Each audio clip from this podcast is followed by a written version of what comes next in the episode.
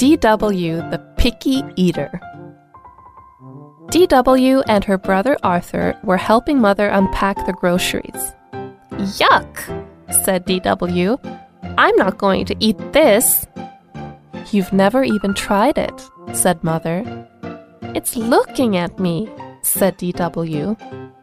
I don't eat anything with eyes or pickles, tomatoes, mushrooms, eggplant, pineapple, parsnips, and cauliflower.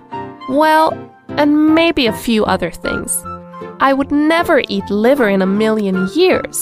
And more than anything else in the whole world, I hate spinach. Face it, said Arthur, you are a picky eater. On Wednesday, Father surprised DW when he packed her lunch for a playgroup. Did you eat your sandwich? He asked on the way home. Fell in the dirt, said DW. It was an accident. Thursday at dinner, DW pretended to try the Hawaiian shrimp. I saw that, whispered Arthur. Emily invited DW to stay for dinner on Friday. We're having spaghetti, said Emily. May I have mine plain, please? asked DW. No sauce? That's the best part, said Emily. Are these little green things spinach? DW asked when her spaghetti arrived. It's parsley, said Emily. Try it. While everyone else ate, DW just moved her food back and forth into little piles. You'll never be a clean plate ranger at this rate, said Emily. On Saturday, DW and her family went out to eat. This salad has spinach in it, cried DW. Just try it, said Mother. She's going to have a tantrum, warned Arthur. Please try it, said Father. No, said DW, and she pounded her fist into the salad dish. I'm so embarrassed, said Mother. No more restaurants for you, scolded Father.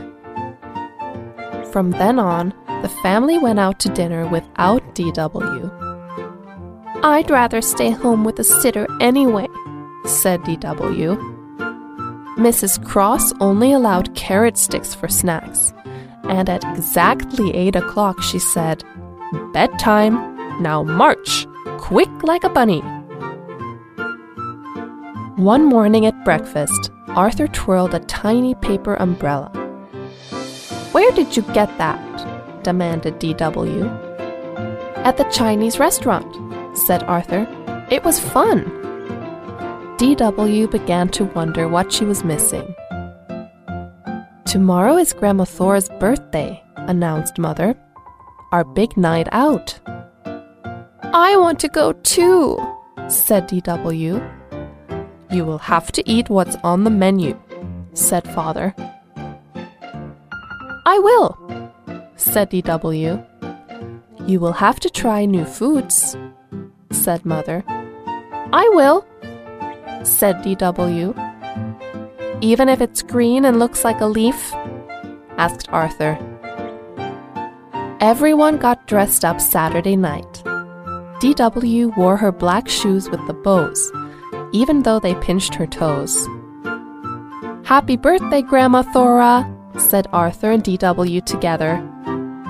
I hope they have plain spaghetti, prayed DW. DW was happy when she sat in her chair.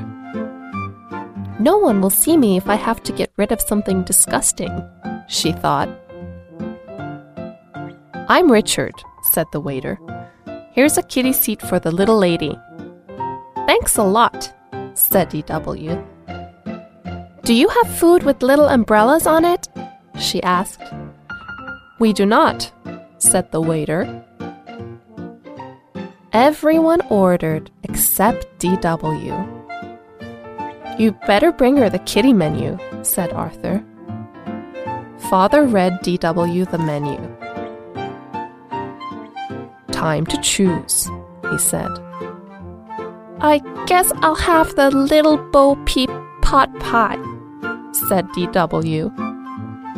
When dinner was served, all eyes were on DW. She took a bite. This is good, said DW. DW took another bite and another. She drank all her milk. Good work, said mother and father. I'm very proud of you, said Grandma Thora. Arthur checked under the table. Where'd you put it? he asked. I could eat this every night, said DW.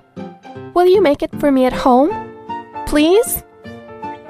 I'll need the recipe, said Mother. What a good little eater, said the waiter when he cleared DW's dishes. It was delicious, said DW. How do you make that? Very simple, really, said the waiter. Just take some pie pastry and fill it with lots and lots of spinach.